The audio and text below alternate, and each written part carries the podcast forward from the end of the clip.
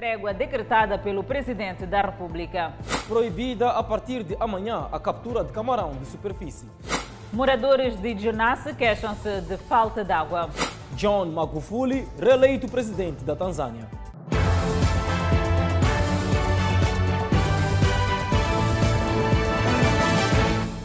Boa noite, estamos em direto e seguramente em simultâneo com as redes sociais.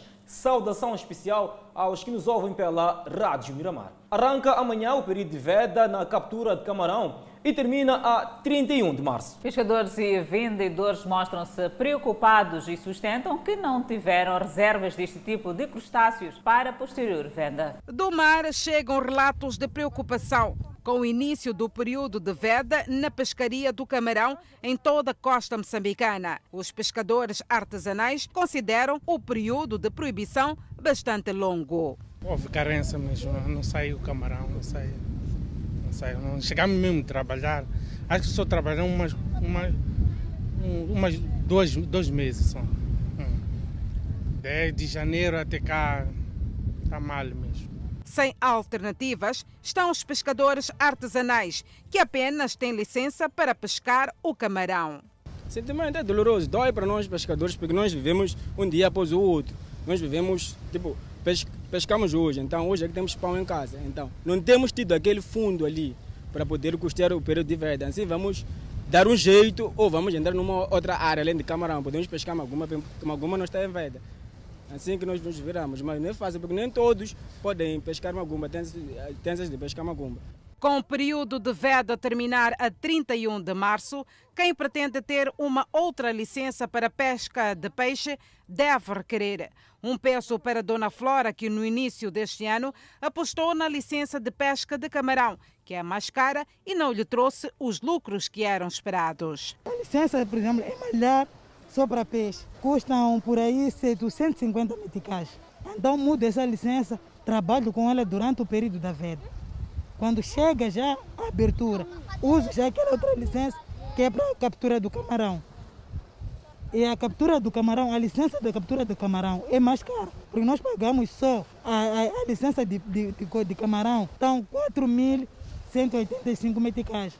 E que não somos nós todos que conseguimos pagar essas licenças. A poucos dias do início do período de veda do camarão, o que se pode constatar no terreno é este cenário, é a grande procura por este tipo de pescado. As senhoras que fazem a revenda deste produto ficam bem atentas aos barcos que por aqui atracam. Um ano difícil em que, no máximo, os pescadores em Maputo, do mar para as revendedeiras, conseguiam trazer no máximo 5 quilos de camarão. Sem estoque no seu congelador, a vendedeira Amélia Fernando não sabe o que fazer. Com essa veda já vai piorar, nós nem sei o que vamos fazer porque depende de camarão, depende de vender. O período de veda do caranguejo iniciou no mês de outubro. O objetivo é garantir que as espécies se reproduzam. Retomada a emissão de vistos de turismo anima operadores deste setor na praia da Ponta Dor, na província de Maputo. Os mesmos acreditam que a medida vai ajudar na arrecadação de receitas.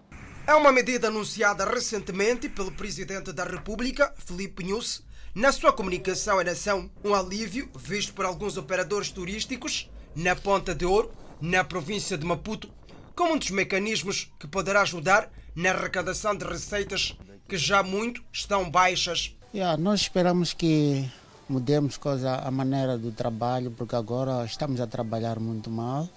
Hum, o turismo praticamente está a morrer. Yeah. Nós praticamente aqui baseamos com os estrangeiros sul-africanos, europeus, americanos, todos esses que estão lá. Yeah.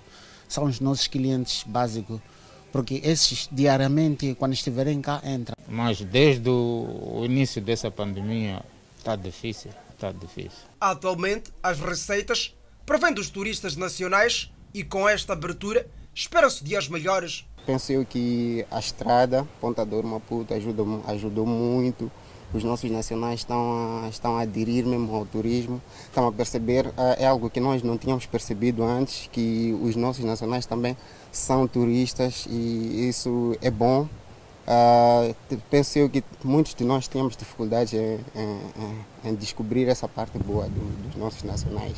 Para já, a expectativa é que a fronteira de Ponta Douro, que ainda se mantém encerrada, reabra o mais breve possível. Como sabe, o pessoal aqui na ponta vive da fronteira, mesmo os, os sul-africanos estão a pressentir, porque precisam muito. Nosso negócio é, basicamente é feito da fronteira. Até recebíamos errantes por causa da, das fronteiras. Mas... Porque se fosse que a fronteira estivesse aberta, é, havíamos estar mesmo a trabalhar bem mesmo. Assim, dessa maneira, é impossível. Cientes dos desafios deste setor, as autoridades locais têm vindo a prestar o seu apoio conforme a mudar o atual cenário. É, eles têm sua razão, que precisam de redobrar esforço para poder funcionar melhor. Então, tudo isso é preciso termos um pouco de calma, eu costumo dizer isso, os melhores vidas, os melhores momentos sempre virão, é só termos paciência, sabemos conviver com, viver com, com, com, com Covid. A praia de Ponta Douro é um dos principais destinos turísticos do país e hoje os negócios tendem a voltar à normalidade depois de um período marcado por crise devido à pandemia da Covid-19. O Instituto Nacional de Transportes Terrestres diz que são poucas escolas que não reabriram neste novo contexto da Covid-19. O Inater tirou das escolas de condução a responsabilidade de captação de dados. As escolas de condução são das poucas instituições que tudo fizeram para criar condições e repor o negócio no contexto pandêmico da Covid-19. O porta-voz do Inater diz que escolas há que chegaram a partir paredes para ampliar as salas e acrescenta que na cidade de Maputo as que estão a funcionar estão perto de 100%. A maior parte está interessada no negócio, cumpriu com todas as exigências Estamos a trabalhar com mais de 90% das escolas da cidade de Maputo que estavam no sistema e cumpriram com, com os requisitos da saúde e com as exigências eh, no novo contexto do Covid-19. A responsabilidade de captação de dados foi tirada das escolas para descongestioná-las. Eh, o que motivou a transferência de, de responsabilidade é que as escolas também não assumiam muito a captação de dados e, está-se a fazer um trabalho, está-se a fazer um trabalho de, de descongestionamento, está-se a pensar em locais eh, apropriados para fazer esse trabalho de captação de dados. Mas nesta primeira fase, a captação de dados está a ser feita ao nível das delegações de viação mas por marcação. Para aliviar enchentes nos seus locais de atendimento, o Inater diz ter desenvolvido plataformas para pré-tramitação online, plataformas que privilegiam colaboradores de empresas que podem mandar listas dos seus colaboradores que estão interessados em serviços do Inater. Consta que ninguém está a fazer uso dessas plataformas. Nós temos estado a dizer que os que estão ligados a instituições públicas podem fazer pedidos, fazerem os pagamentos e, de uma forma organizada, uh, uh, uh, fazerem a captação dos dados biométricos e nós enviarmos as cartas provisórias às suas instituições. Temos estado a dizer isso, mas as instituições não nos contactam.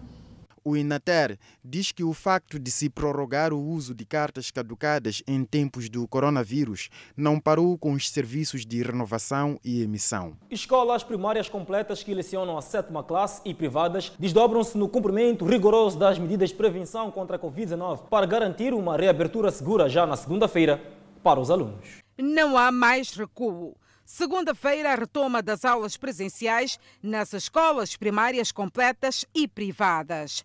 Do universo de cerca de 500 mil alunos da sétima classe que serão contemplados no ensino público, 173 alunos são da escola primária completa da CUPA onde as condições estão minimamente criadas. A delimitação do espaço no pátio e salas de aulas, disposição de cartazes informativos, água, o que está em falta é o apetrechamento das casas de banho. Exige-se que as casas de banho tenham autoclismos. Aqui na Escola Primária Completa Machacanecê, houve um esforço para que se pudesse cumprir com as recomendações emanadas pelo Ministério da Educação e Desenvolvimento Humano. A título de exemplo, houve aqui o reforço na reposição de torneiras, de modo que os alunos possam lavar as suas mãos. O sistema é este, que praticamente é automático. O que ocorre neste momento, bem antes do início das aulas, é a vandalização de tudo aquilo que foi montado. Com 328 alunos da sétima classe a regressarem às aulas na escola primária completa Machaquene C, divididos em dois turnos, pessoal para garantir a segurança da escola é o que está em falta. Neste momento nós temos problemas do, do pessoal para principalmente os guardas, né? com todas as condições criadas, que incluem o distanciamento de 2 metros, pontos para lavagem das mãos, produtos de higiene garantidos. A escola primária completa Maguiguana aguarda pelos 215 alunos da sétima classe. Nós queremos alunos aqui para conseguirmos mostrar como devem eh, se comportar a salvaguardar o cumprimento das medidas de prevenção da Covid-19, o que o Ministério da Educação pretende é que as escolas não sejam focos de transmissão e propagação do novo coronavírus. A ideia é que as crianças estejam na escola o máximo de três vezes por semana. Quanto ao arranque das aulas presenciais para todas as classes do ensino privado já em novembro, a diretiva do Ministério da Educação é que os pais e encarregados de educação sejam os principais agentes fiscalizadores. Os pais são os primeiros uh, uh, fiscalizadores. Do lado dos encarregados de educação, reina um otimismo no regresso das aulas presenciais. Gosto da ideia dele ter que voltar à escola. Além do arranque das aulas presenciais da sétima classe, segunda-feira reiniciam as aulas do segundo ano de educação de jovens e adultos. Face ao tempo perdido devido à interrupção das aulas presenciais, associado à falta de salas em algumas escolas primárias de Maputo, as aulas poderão ser dadas também aos sábados. Recuperar as aulas apostando na prevenção. Esta é a estratégia do Ministério da Educação e Desenvolvimento Humano, que poderá exigir a presença de alunos nas escolas primárias, entre públicas e privadas, aos sábados. Fórmula que alguns encarregados de educação estranham, apesar de assumirem ser inevitável. Ainda é um pouco difícil, né? mas perder o ano também não, não é coisa boa. Podem voltar para a escola. Hum, nós, como os pais, melhor é prepararmos as crianças. A senhora concorda que de vez em quando ir à escola sábado não tem nenhum problema? Não tem, pronto. É como a gente quer ir passear, não tem dias. Aqueles que a gente pode, vamos. Os alunos dizem estar cientes dessa necessidade. Por mim, concordo, porque quase todo dia estamos em casa, já no sábado, epá, dá para irmos à escola, sim. Sim, concordo, tendo em conta que ficamos bastante tempo sem ter eh, a aprendizagem, né? Nós temos que compensar o tempo que ficamos em casa, apesar de ser um pouquinho puxado. Um dos encarregados, todavia, tem suas dúvidas sobre o plano dos sábados. Eles irem para, quer dizer, reimpulsar os dias, pode, mas não era o melhor para poderem fechar aqueles dias. Mas em condições normais não concordo. Ah, tá. O ano letivo 2020 foi prorrogado até o primeiro trimestre de 2021, devido ao atraso imposto pelo novo coronavírus. Termina hoje a trégua decretada em Cabo Delgado pelo chefe do Estado à perseguição da autoproclamada junta militar da Renamo pelas forças de defesa e segurança. É o fim dos sete dias de trégua unilateral decretada pelo presidente da República, Filipe Nunes, para abrir espaço a um possível diálogo com o líder da autoproclamada junta militar da Renamo, Mariano Nhongo. O jurista Paulino Costa espera que a trégua se prolongue até que a paz seja definitiva. Desejável era ouvir que já há um acordo definitivo, tanto sai-se deste, desta trégua temporária para uma trégua definitiva. Isto é que os moçambicanos querem ouvir. Entretanto, uh, o prazo é fixado pelo chefe de Estado, tendo expirado e ele achando que há espaço para que tanto se, uh, se possa dialogar, pode prorrogar o prazo querendo e garantir que as pessoas tenham oportunidade de sentar e apresentar os problemas que efetivamente tenham. O presidente da República avançou ao longo da semana que já estavam abertos os canais de diálogo com a junta militar da Renamo. Se era uma trégua lateral e depois não havendo resposta compatível com o desejável e porque não existe nenhum cessar-fogo com, com este, este grupo, é apenas uma trégua unilateral decretada. Então, a consequência seria a retoma, portanto, de, de perseguição e combates, que isso, de fato, não é o que nós gostaríamos que fosse. A Renamo foi também convocada a fazer parte deste diálogo, proposta prontamente rejeitada. Entretanto, Paulino Cossa diz que a liderança da Renamo deve mostrar humildade, pois este é um processo que deve envolver a todas as alas. É preciso, em algum momento, aprender da humildade dos outros.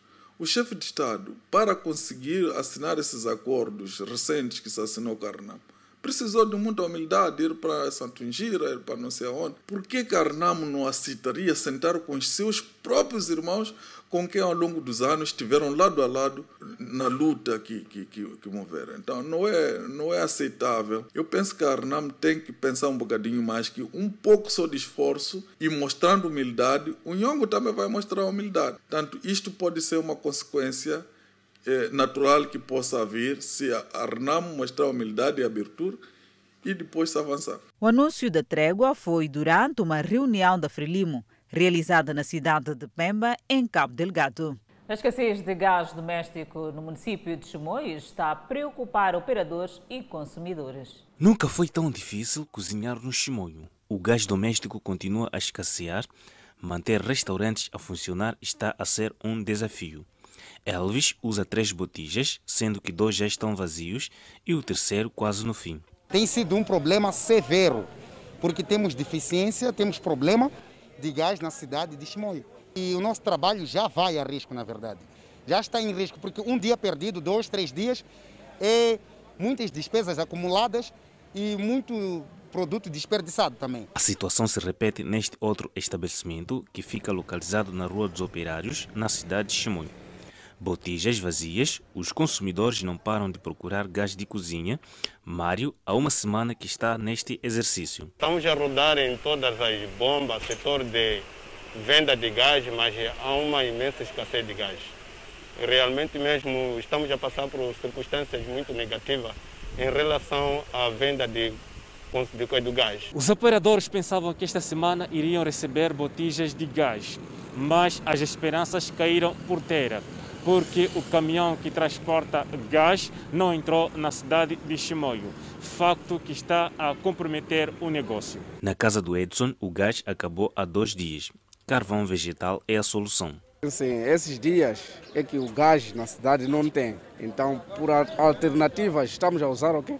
O carvão para pelo menos estarmos a cozinhar, aquecer o que, é que podemos fazer. A expectativa é que a situação se normalize nos próximos dias. Há anos que os moradores de Jonas queixam-se de falta de água. E segundo os moradores, a FIPAG tem conhecimento sobre a situação, mas nada faz para vê-la resolvida. Sônia Sambo tem um trabalho diretamente ligado à água. Tem salão de cabeleireiro. Explica que tem sido complicado atender os clientes e ter um bom rendimento para sustentar a família devido à escassez de água. É muito difícil porque sem água não posso fazer o meu trabalho. Para banharmos água temos que ir para lá. O problema persiste mesmo depois da chegada da rede de água pública. Alguns moradores são obrigados a percorrer longas distâncias para ter acesso à água. Sim, na verdade tem, temos tido problemas de água desde 2017. Nós temos acesso à água, fomos pagar água FIPAG, mas desde há casas que saem, há casas que não saem água. Por exemplo, no meu quarteirão, estou a falar de mais adiante, o quarteirão 6 e 7, não sai água já há três anos. Já tentamos aproximar junto do FIPAG, tentamos uh, perceber, uh, eles são, sempre prometem resolver o assunto, mas nunca, nunca chega o dia. Né? Félix usa seu carro como meio para transportar água e lamenta a situação pois o carro sofre os danos causados pelo peso do líquido. Ah, é, é, muito doloroso porque são acessórios dos carros que uh, desgastam-se. Falo de amortecedores, molas. Este jovem, que não quis mostrar o rosto às nossas câmeras, diz que já submeteu várias cartas à empresa responsável solicitando a resolução do problema, mas a contínua falta de água é a resposta que teve. Não sai água praticamente há 10 anos. A gente tem que procurar mais ou menos 50, 60, 70 metros ou mais que isso para vir pedir água aqui, porque tem um tubo geral que passa daqui mas nada vem, já temos muitas cartas para FIPAG. Venda de água é a saída. O senhor Alberto compra água através deste caminhão cisterna que vende o precioso líquido. A questão da água aqui é um assunto dificílimo, porque os custos associados são extremamente elevados. São uh, aquilo que é o consumo normal, o que os outros pagam quando tem a canalização normal, nós pagamos 10, 20 vezes mais. Odete Gum lança um apelo. Apelo uh, os da FIPAG que olhem para aqueles nossos irmãos que não têm água, porque estão a sofrer mesmo. Porque sem água também não há vida. As zonas mais afetadas pela falta de água são Beliluan, Jonas, Juba e Juba Bay falta do precioso líquido na Matola. Seguimos com outras notícias. A Comissão Nacional dos Direitos Humanos diz ter constatado com preocupação o fato dos recursos naturais explorados em Inhambane não beneficiarem a população. Passam décadas desde que começou a exploração de recursos naturais na região norte de Inhambane, com destaque para gás natural. Desde essa altura, várias têm sido promessas feitas pela multinacional que explora este recurso para o benefício da comunidade, com vista melhoramento da vida. Volvidos quase três anos, a população que vive naquela região não demonstra mudança na qualidade de vida, fato que preocupa a Comissão Nacional dos Direitos Humanos. O presidente do órgão deslocou-se esta semana aos distritos de Inhassor e Jangamo para de perto aferir o nível de implementação dos acordos desenvolvidos entre as multinacionais e as comunidades. A Comissão Nacional dos Direitos Humanos diz ter notado com muita preocupação o fato de que muitas famílias que vivem em zonas onde se exploram recursos naturais ainda vivem uma extrema pobreza, não têm água nem energia, volvidos pouco mais de 25 anos depois de muitas promessas não concretizadas. Constatamos de que muitas das eh, eh promessas feitas pela empresa, a comunidade, não foram na altura reduzidas a escrito, o que dificultou e dificulta até agora a monitoria desse processo. Então, eh, o que, que eh, constatamos? Constatamos de que, face a essas questões, criou-se um cenário de descontentamento entre a comunidade e a empresa, exatamente porque não havia, em algumas situações, entendimento sobre o teor das promessas que tinham sido feitas, e, e, e, aí eh, multiplicavam-se. Porque em Jangamo há também recursos por serem explorados nos próximos dias. Luiz Bitoni diz que há necessidade de mais diálogo envolvendo as comunidades e as mineradoras para que erros como Dinhassor não voltem a acontecer. E também estamos eh, muito satisfeitos porque eh, sentimos que eh, tantas autoridades locais, distritais como provinciais, assim como as empresas, todos estão apostados em levar este processo como um modelo, no sentido de que, eh, eh, como já se sabe, os erros cometidos noutros empreendimentos, então este, eh, na nossa opinião, pode servir de exemplo de participação das, das comunidades, das autoridades, e das nossas organizações como comissão também na monitoria desse processo. Recentemente, jovens do distrito de Inhassoro queixaram-se ao governador de Inhambane, Daniel Chapo, da exclusão nas oportunidades de emprego na empresa que explora gás natural naquele ponto da província de Inhambane. Abalo de magnitude 7, registrado ontem, continua a concentrar as atenções das equipas de resgate numa altura em que a registra... ou seja, numa altura em que há registro de 28 mortos e pelo menos 800 feridos na Turquia e na Grécia. Este sábado, equipas de resgate escavaram destroços de oito prédios desabados em busca de sobreviventes de um forte terremoto que atingiu a costa do mar Egeu, na Turquia, e ao norte da ilha grega de Samos, e fez pelo menos 28 mortos. Mais de 800 pessoas ficaram feridas. O terremoto que atingiu na tarde desta sexta-feira derrubou edifícios em Izmir, a terceira maior cidade da Turquia, e desencadeou um pequeno tsunami no distrito de Sefrshar, em Samos.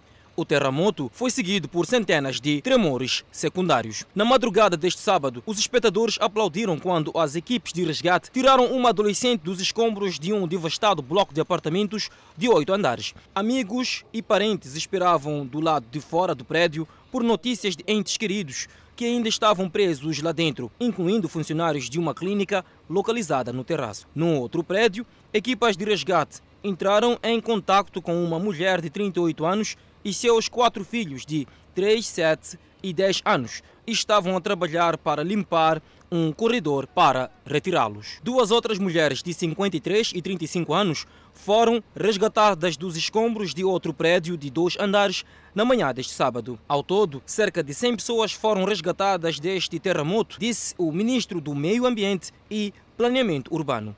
Não ficou claro quantas pessoas mais ficaram presas sob prédios que foram destruídos. Dois adolescentes foram mortos em Samos após serem atingidos por uma parede que desabou. Pelo menos 19 pessoas ficaram feridas na ilha, com duas, incluindo uma de 14 anos, transportadas de avião para Atenas e sete hospitalizadas na ilha, informaram as autoridades de saúde. Milhões de costa marfinenses foram chamados hoje às urnas para eleger o presidente da República. As assembleias de voto abriram às 8 horas locais, ou seja, 10 horas em Moçambique. Dezenas de milhares de forças de segurança posicionadas em toda a Costa do Marfim este sábado. O presidente Alassane Ouattara, que concorre à sua própria reeleição, chegou logo pela manhã e exerceu o direito de voto convicto na vitória. A eleição foi marcada por receios de violência e ameaças de boicote da oposição, que contesta a recandidatura a um terceiro mandato do presidente cessante Alassane Ouattara, de 78 anos de idade. 30 pessoas morreram na violência antes das eleições, o que é visto como um teste de estabilidade para o maior produtor de cacau do mundo. A violência recente colocou os apoiantes do presidente Alassane Ouattara contra os de seus apoiantes, que dizem que ele está a infringir a lei ao concorrer novamente porque a Constituição limita os presidentes a dois mandatos. Ouattara rebateu afirmando que pode concorrer novamente sob uma nova Constituição aprovada em 2016 e só está a fazer isso porque seu sucessor escolhido, a dedo, morreu inesperadamente em julho. Os críticos dizem que a candidatura de Ouattara é o novo golpe para a democracia da África Ocidental, após o golpe militar de Mali em agosto. As projeções apontam para a vitória do Ouattara. Você tem que votar e proteger as sessões eleitorais contra aqueles que querem criar problemas. Disse ele a milhares em seu comício final da campanha na costa comercial de Abidjan. A Costa do Marfim quer paz. Não aceitamos desordem. O governo disse que destacaria 35 mil soldados e polícias neste dia das eleições. Ainda sobre eleições em África, o presidente da Tanzânia, John Magufuli, obteve uma retumbante vitória eleitoral com 85% dos votos. A oposição diz que as eleições foram marcadas por enchimento de urnas. Com mais de 12 milhões de votos conquistados, o presidente da Tanzânia, John Magufuli, foi declarado vencedor pela Comissão Nacional Eleitoral na noite de sexta-feira. A oposição, que conseguiu 2 milhões de votos, considera que a corrida eleitoral foi uma farsa ao apontar supostas irregularidades generalizadas. Magufuli recebeu 12,5 milhões de votos na eleição de quarta-feira, 85%, enquanto seu principal adversário, Tundo Lisso, do partido Chadema, obteve 1,9 milhão de votos, 13%. Indicou a comissão eleitoral. A comissão declara John Magufuli, do Chama Chá Mapinduzi, que obteve a maioria dos votos como vencedor na cadeira presidencial, disse o presidente da comissão, Semistocles Kajage. Magufuli buscava um segundo mandato de cinco anos e prometeu aos eleitores que impulsionará a economia, concluindo projetos de infraestrutura ambiciosos que iniciou no seu primeiro mandato. O seu adversário, Lisso, disse anteriormente que não aceitará os eventuais resultados das eleições. Poucos observadores internacionais tiveram permissão para assistir à votação.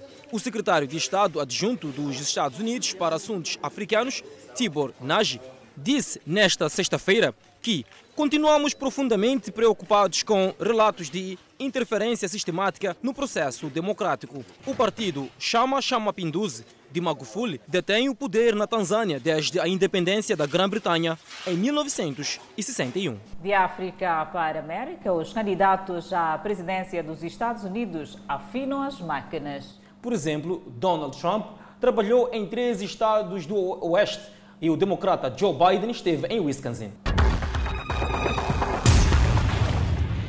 Donald Trump fez campanha em Michigan e Wisconsin, dois estados que ele conquistou por pouco em 2016, bem como em Minnesota, que ele perdeu. Trump disse que recebeu a maior multidão da história da política e todos vão testemunhar. Trump tem atraído milhares de apoiantes, a maioria sem máscaras, para comícios em todo o país, apesar da pandemia do novo coronavírus, e tem enfrentado oposição mínima dos líderes locais. Mas as autoridades estaduais e locais insistem que ele cumpra o limite de 250 para eventos em Rochester, Minnesota. Trump, todavia, reclamou que 25 mil pessoas querem estar presentes. Eles dizem que você pode ter apenas 250 pessoas. Eles pensaram que eu cancelaria, mas não vou cancelar e vamos descobrir o que acontece. O democrata Joe Biden, por outro lado, visitou Iowa, Wisconsin e segue para Michigan para continuar este sábado, onde fará uma manifestação conjunta com o antigo presidente Barack Obama. Acompanhe no próximo bloco. A adolescente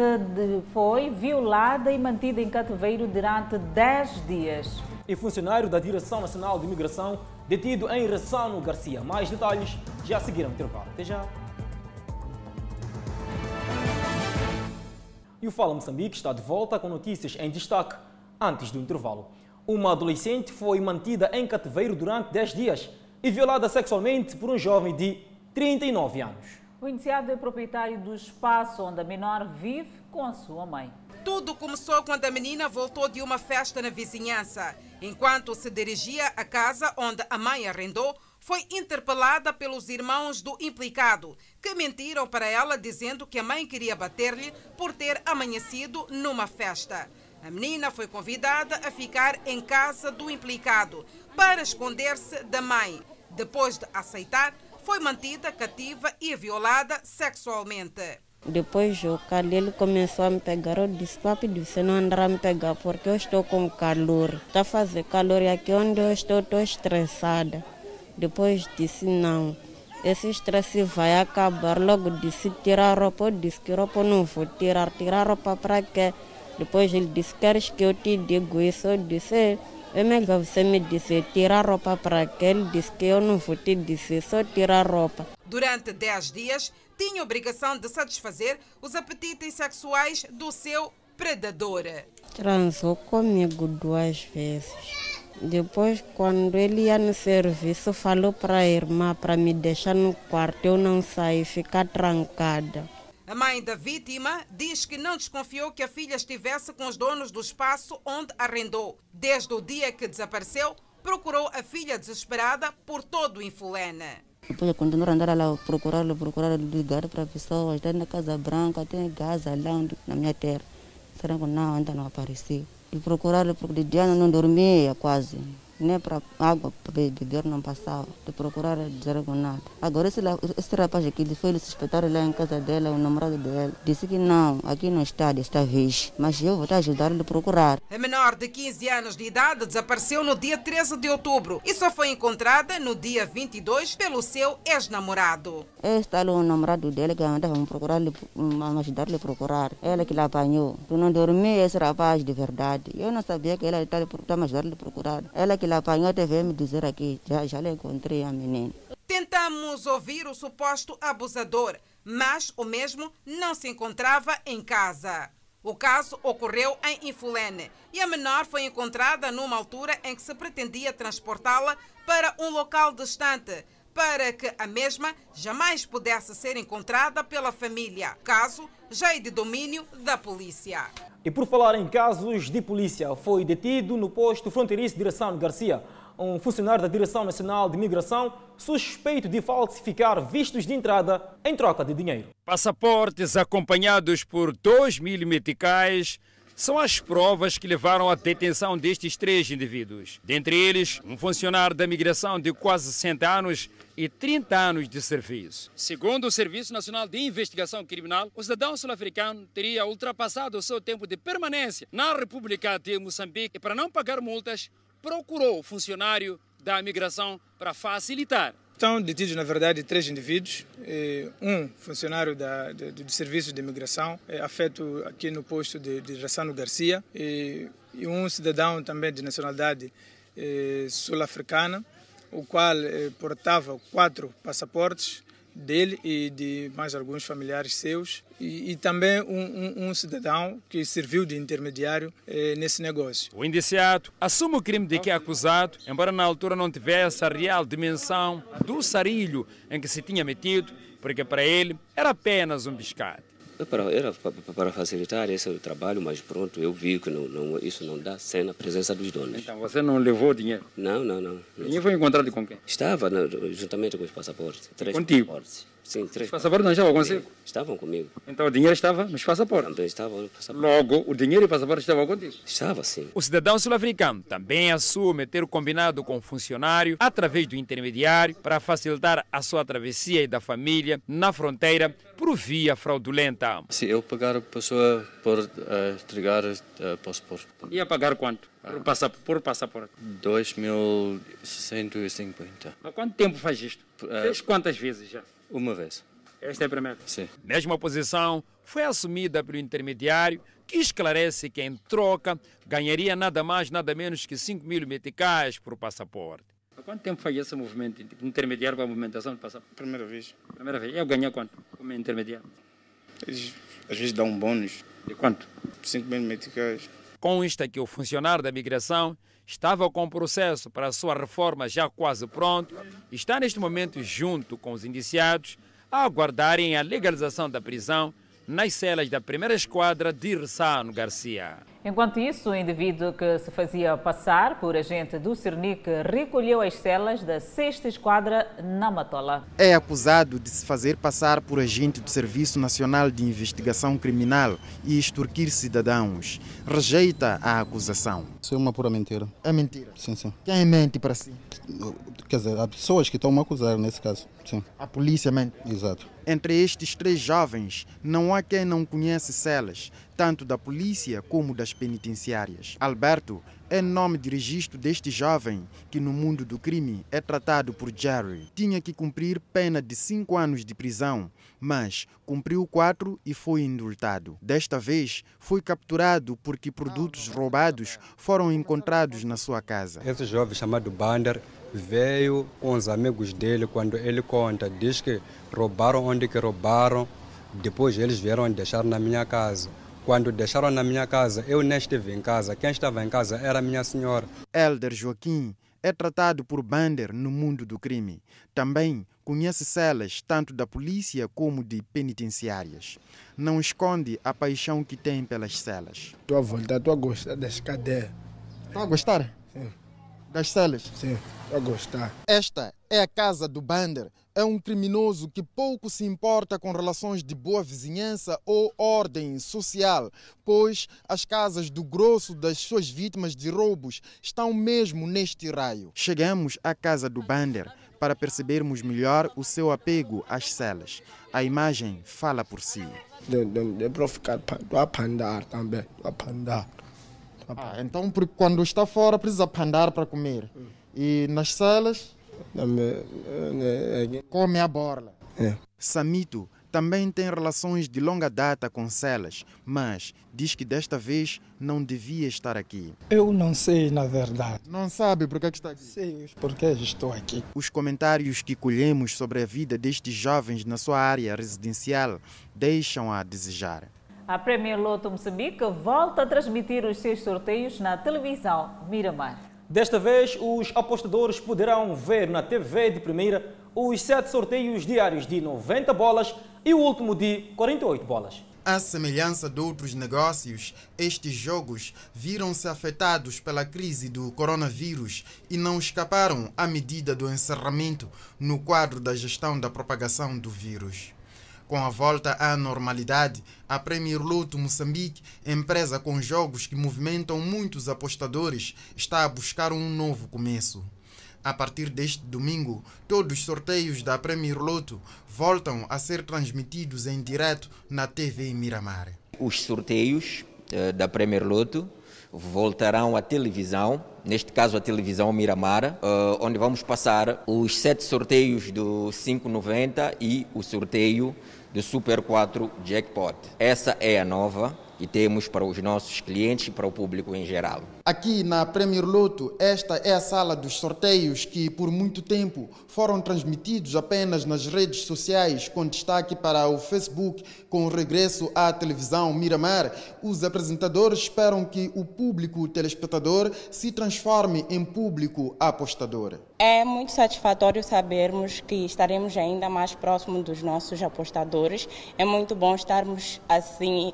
É, perto dos de todos os nossos apostadores que acompanham a televisão e não só o Facebook, porque ficamos muito tempo com o Facebook devido ao coronavírus, mas é muito bom sabermos que agora voltaremos em grande como estávamos antes, ainda melhor para todos que acompanham a TV Miramar. Na verdade, com muita satisfação, estamos ligados diretamente já com os nossos apostadores, isso é, é bom. Além do Facebook, vamos estar agora na Miramar e dizer a todos, joguem, porque a Premier Loto é uma realidade. Com medo de prazo não fica atrás e fica rico já. Com o regresso da Premier Loto a Miramar, a agente Deca Stembe espera atender mais apostadores. Digo muito gratos por isso.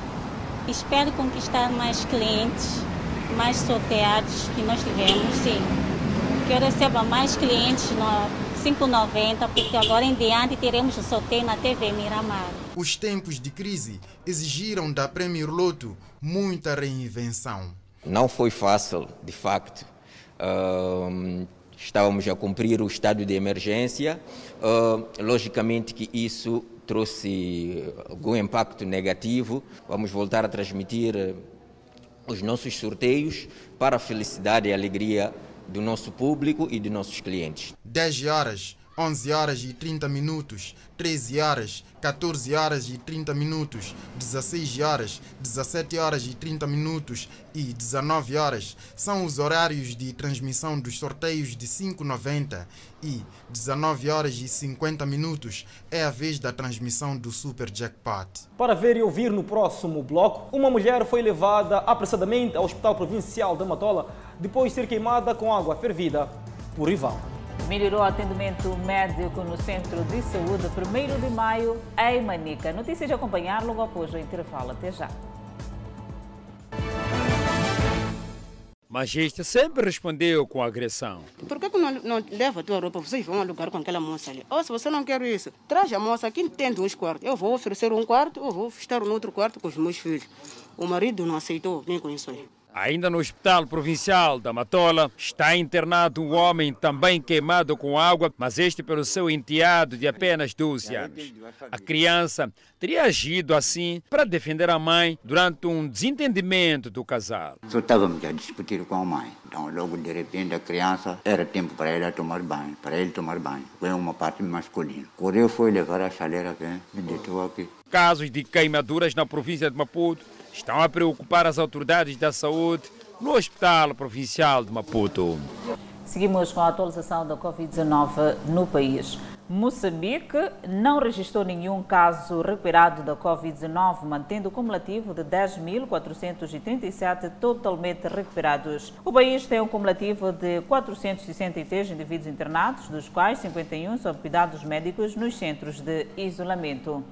Seguimos com outro quadro de número de casos positivos. O nosso país tem cumulativamente 12.869 casos positivos registrados, dos quais 12.565 de transmissão local e 304 importados. Moçambique testou nas últimas 24 horas 1.012 amostras, das quais 92 revelaram-se positivas. Dos novos casos reportados, 84 são indivíduos de nacionalidade moçambicana e 8 estrangeiros, dos quais quatro são de nacionalidade portuguesa, dois sul-coreanos, um de nacionalidade chinesa, um de nacionalidade tailandesa. Todos 92 resultam de transmissão local. O país também conta com um total de 92 mortos, com o registro de mais um óbito por coronavírus na província da Zambésia. Trata-se de um paciente do sexo feminino de 60 anos de idade e de nacionalidade moçambicana. Melhorou o atendimento médico no Centro de Saúde 1 de Maio na província de Manica. Centro de Saúde 1 de Maio, em funcionamento há mais de cinco anos, foi concebido para atender os habitantes de dois bairros da autarquia de Chimoio. Trata-se dos bairros Centro Hípico e Xisui, mas hoje o número de pacientes ultrapassa a capacidade instalada. O atendimento a nível das nossas unidades sanitárias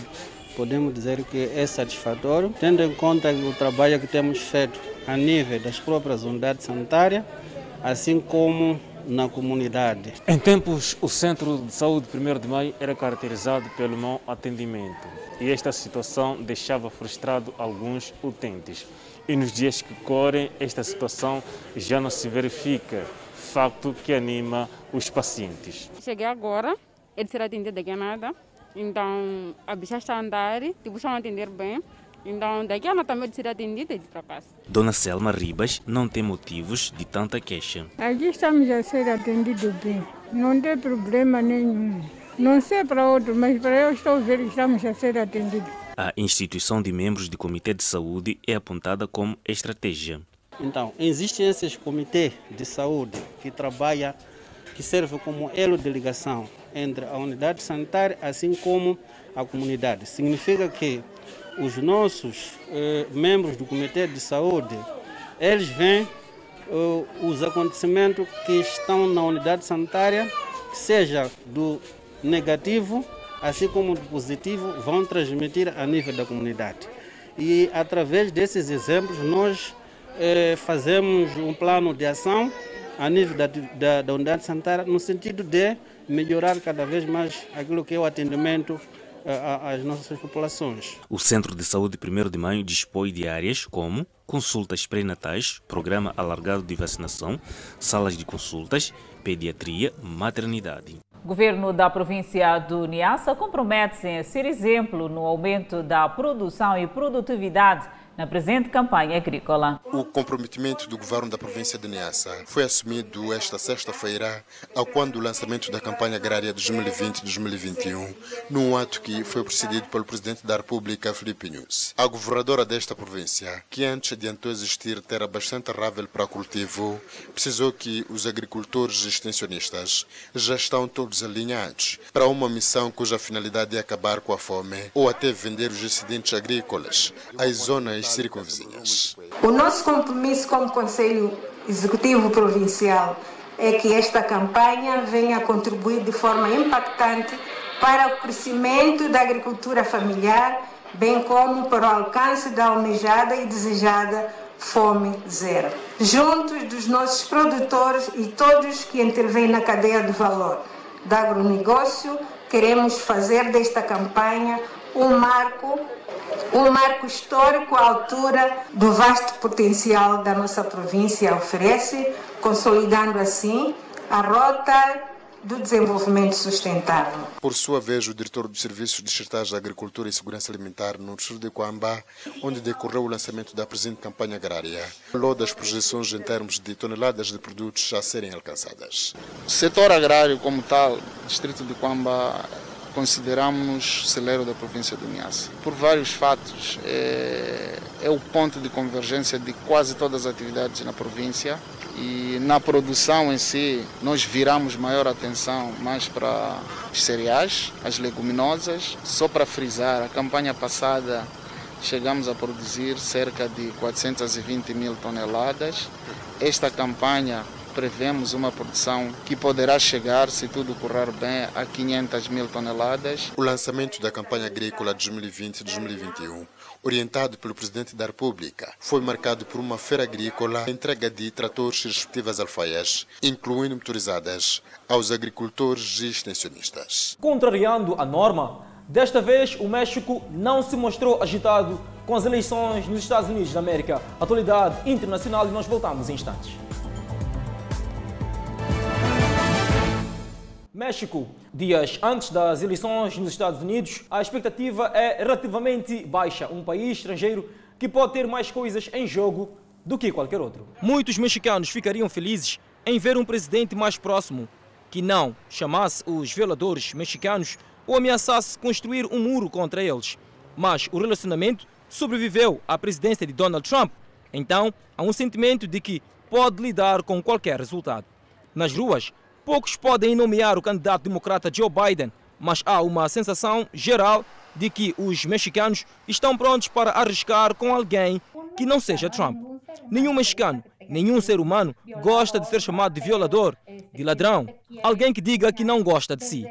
Disse Ana Vanessa Zanata, professora de Ciências Políticas nas universidades de Monterrey Tecnológica e Anahuac, na cidade do México. O respeito pode ser especialmente importante quando cerca de 3 quartos das exportações de um país vão para os Estados Unidos e centenas de milhões de pessoas cruzam a fronteira em ambas as direções anualmente para trabalho, compras, visitas em família ou férias. As esperanças de López Obrador de tirar o México de recessão dependem em grande parte de uma rápida recuperação da economia dos Estados Unidos e tem tido o cuidado de ficar fora da corrida americana. Trump, até agora, não teve como alvo o México em sua campanha como fez da primeira vez. O México perdeu pelo menos um milhão de empregos formais durante a pandemia. A previsão é que a economia encolha 10% este ano. A violência continua fora do controle do governo e as infecções por Covid-19 estão a aumentar novamente. Independentemente da vitória de Trump ou Biden, espera-se que a imigração,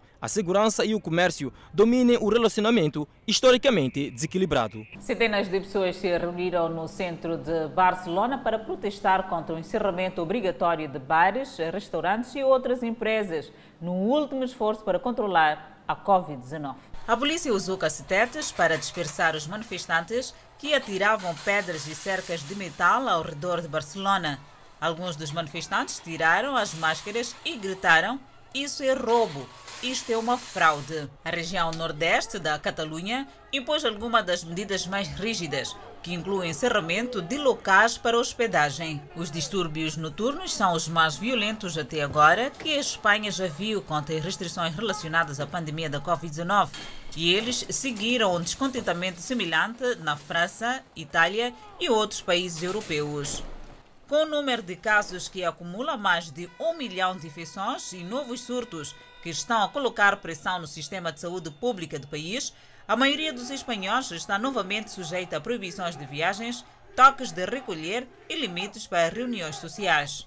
Sob o novo estado de emergência nacional, o segundo neste ano, declarado nesta semana e que deve durar até maio de 2012, todas as 16 cidades e regiões autónomas da Espanha têm imposto diferentes conjuntos de restrições. Alguns manifestantes também acusaram as autoridades de mentir sobre a gravidade dos surtos para justificar restrições à liberdade pessoal. Dados do Ministério da Saúde apontam para 25.595 novas infecções por coronavírus confirmadas esta sexta-feira, um novo recorde que traz o número total de casos desde fevereiro para 1,18 milhão.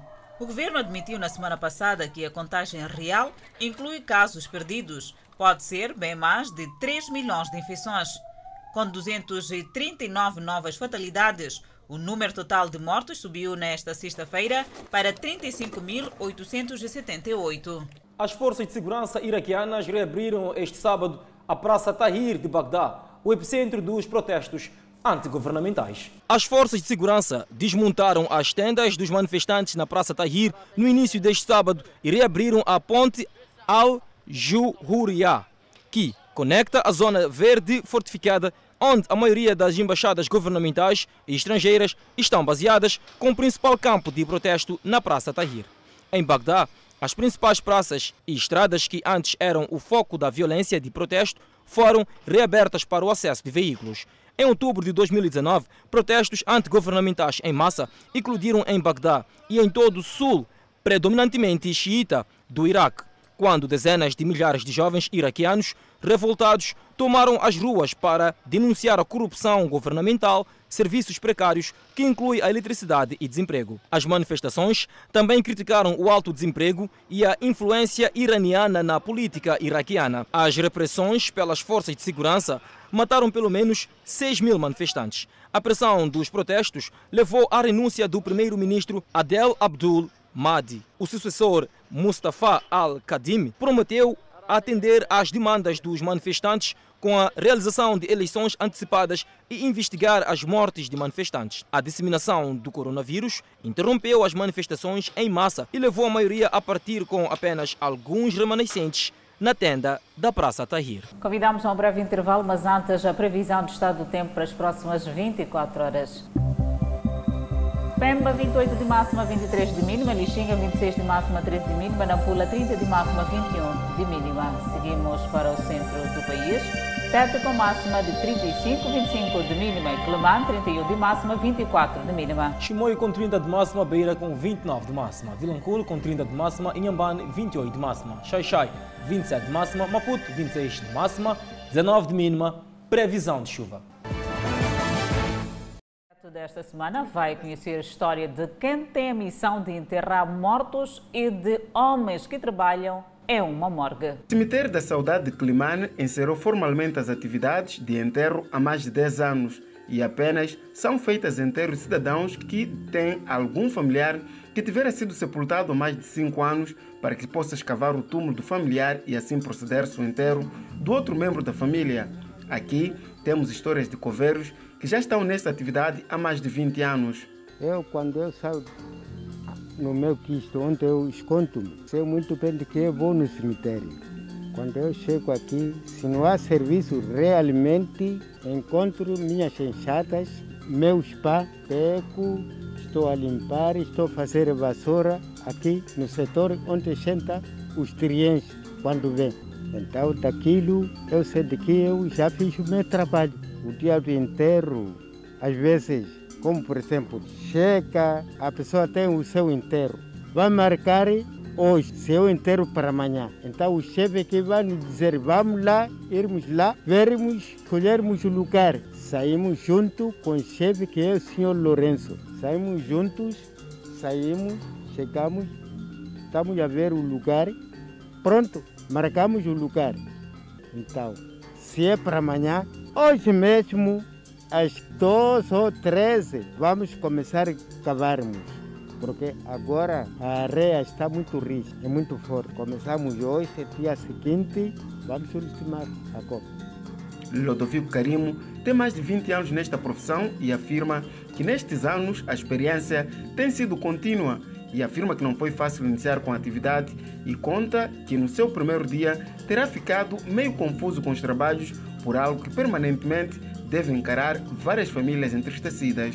Serviço aqui no Conselho Municipal, eu sabia de que quando eu chegar qualquer situação eu posso ir participar. Para ele, tudo passou a ser normal, um normal que não tem sido encarado de forma fácil para os jovens que de algum momento são escalados para que possam também ser coveiros enterrar a mãe dele, enterrar o avô dele aqui. Nem sei. Posso dizer que eu não sei. Porque aqui é no setor perigoso. Estou a dizer. Por exemplo, há de vir um carro sete horas aí na estrada. Vamos lá ir levarmos uma pessoa que caiu no par X.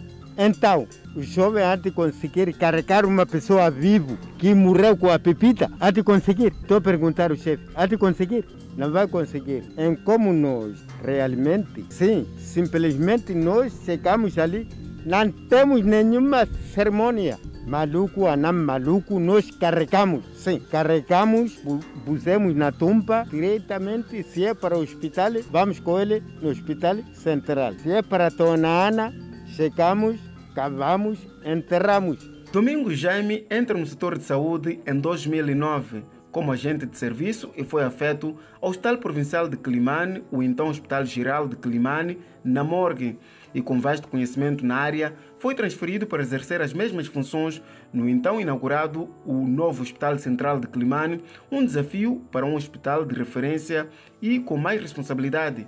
E conta a sua atividade logo de primeira requer uma coragem. Eu trabalhava com doente, para vir trabalhar com o corpo parado é uma coisa complicado, né? Mas fiquei uma semana, máximo uma semana, mas a segunda semana comecei a me ambientar.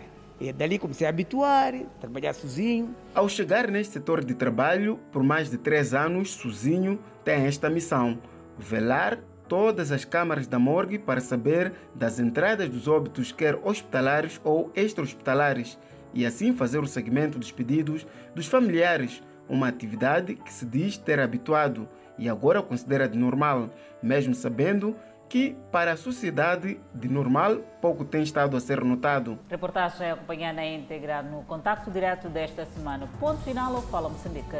Votos de continuação de um bom fim de semana e nós voltamos na segunda-feira.